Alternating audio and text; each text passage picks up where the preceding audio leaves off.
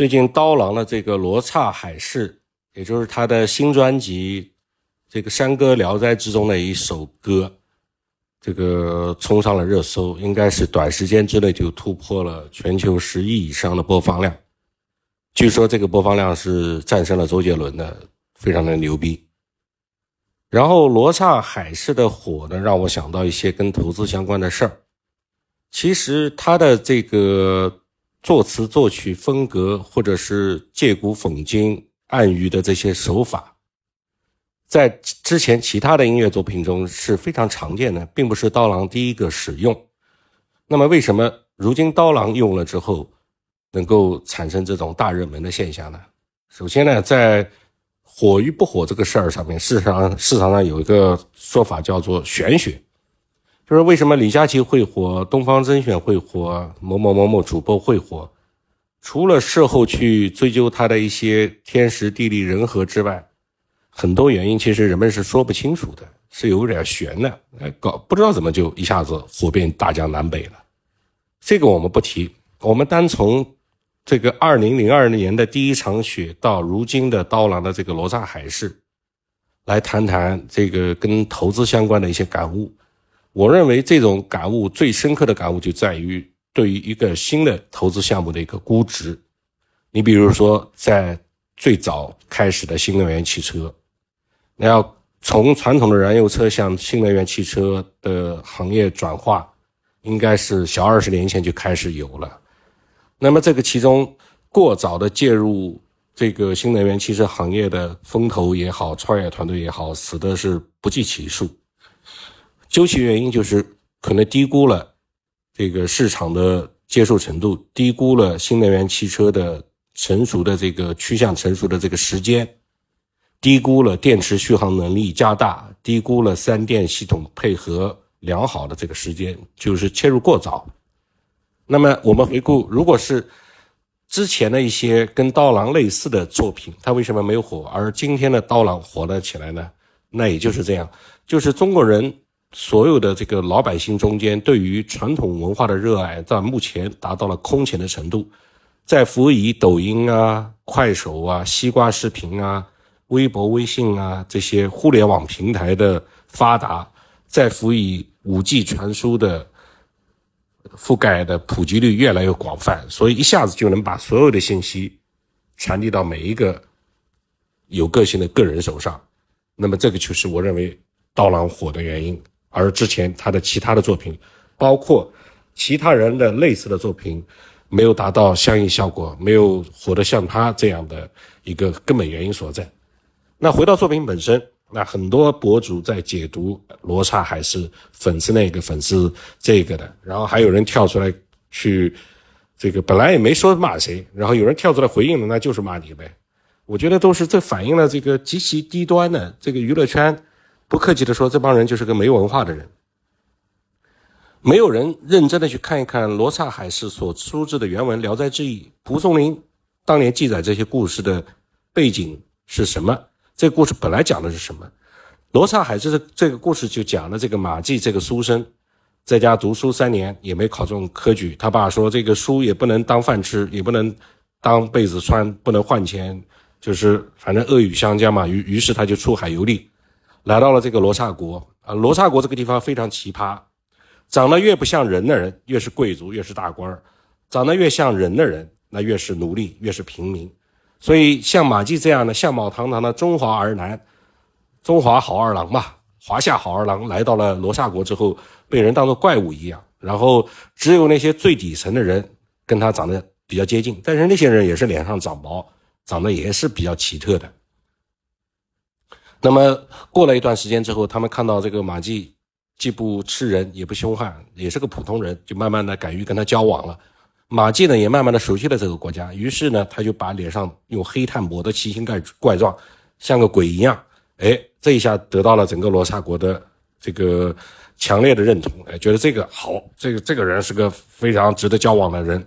后来还在罗刹国当了大官，拿了许多国王给了他许多封赏。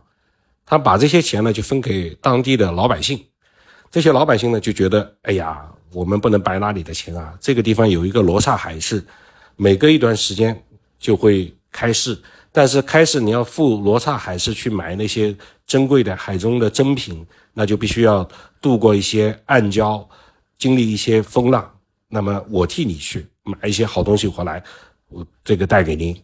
罗那个马晋说不用不用，老子也是烂命烂命一条，我都已经这个离开华夏国两万六千里了，来到了这个你们这个地方，我才不怕风浪呢。于是他就自己亲赴那个海市。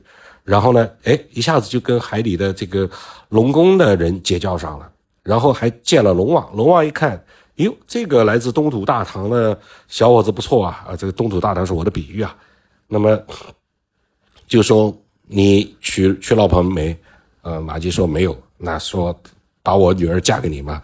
马季一看罗刹国那么奇怪，那个龙王估计也好不到哪里，他既不敢，既不愿意。一下子就答应了，也不敢推辞，就唯唯诺诺。哎，到了晚上，跟这个公主相见了之后，发现这是个大美女，于是这个两个人就拜堂成亲，啊，如胶似漆，感情非常好。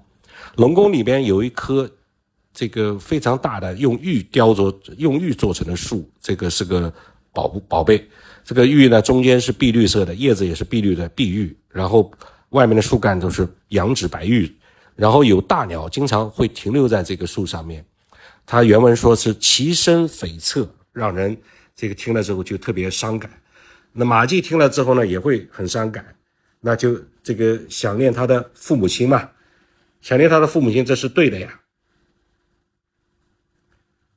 他的这个原文说：“时有一鸟来鸣，毛金碧色，尾长于身，尾巴比身子长，身等安玉，声音呢就像这个。”奏奏的那些，这个用玉玉的这个乐乐器奏的那些奏响的那些悲悲哀的音乐吧，彻人肺腑。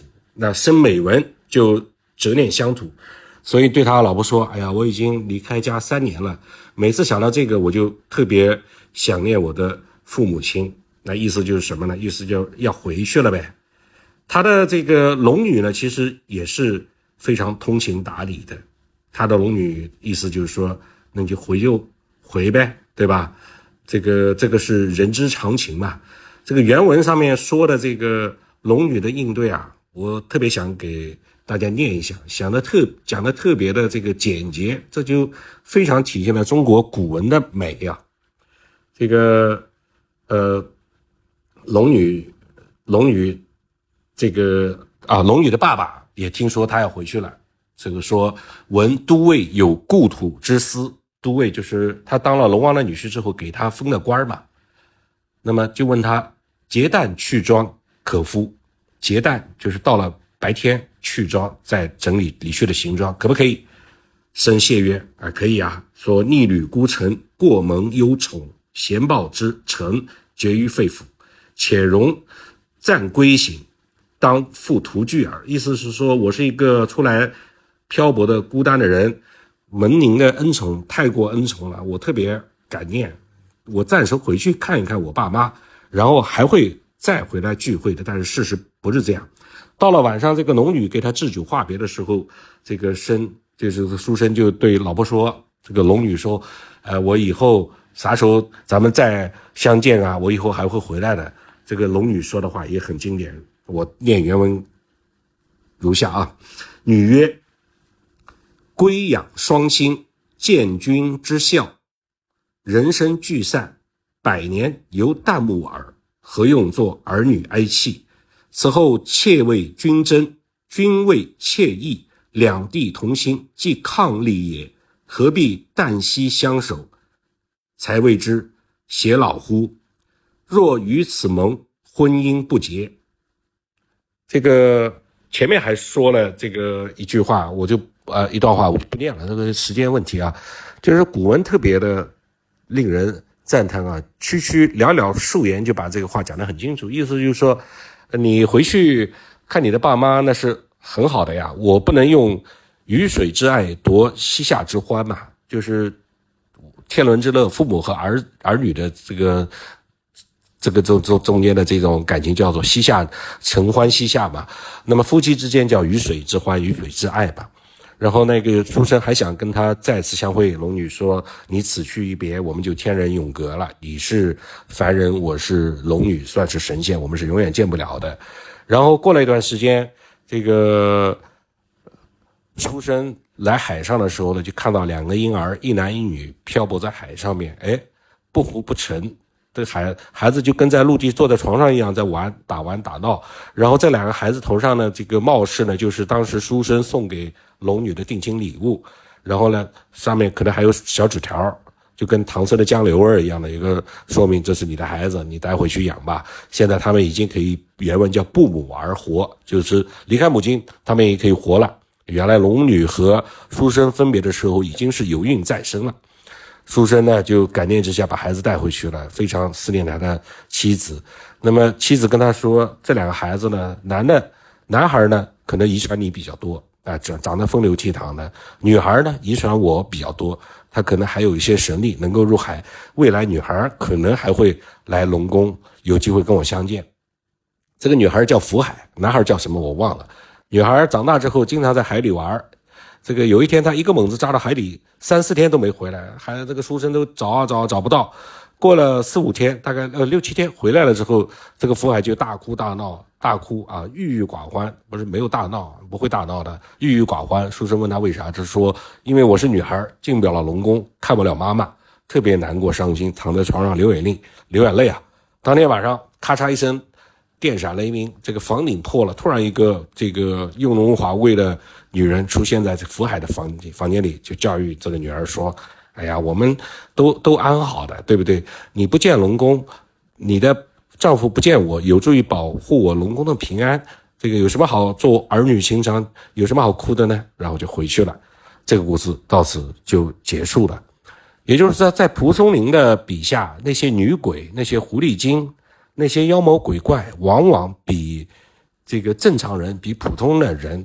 要善良的多，知恩图报的多，这个就是整个《聊斋志异》全我这这部小说短篇小说集吧，所充斥的都是这样的东西。你如果要去扒什么这个鬼狐故事，大部分都是这样。所以呢，这个算是在今天这样的时代，在国学日益的被推广普及，大家都以这个发扬传统文化为荣，同时手段又非常发达。这个网络传输又很快的这个年代，一下子才造成这个现象。那么，这个是我把它与投资项目相结合的一个一点点的感悟。好，就这样。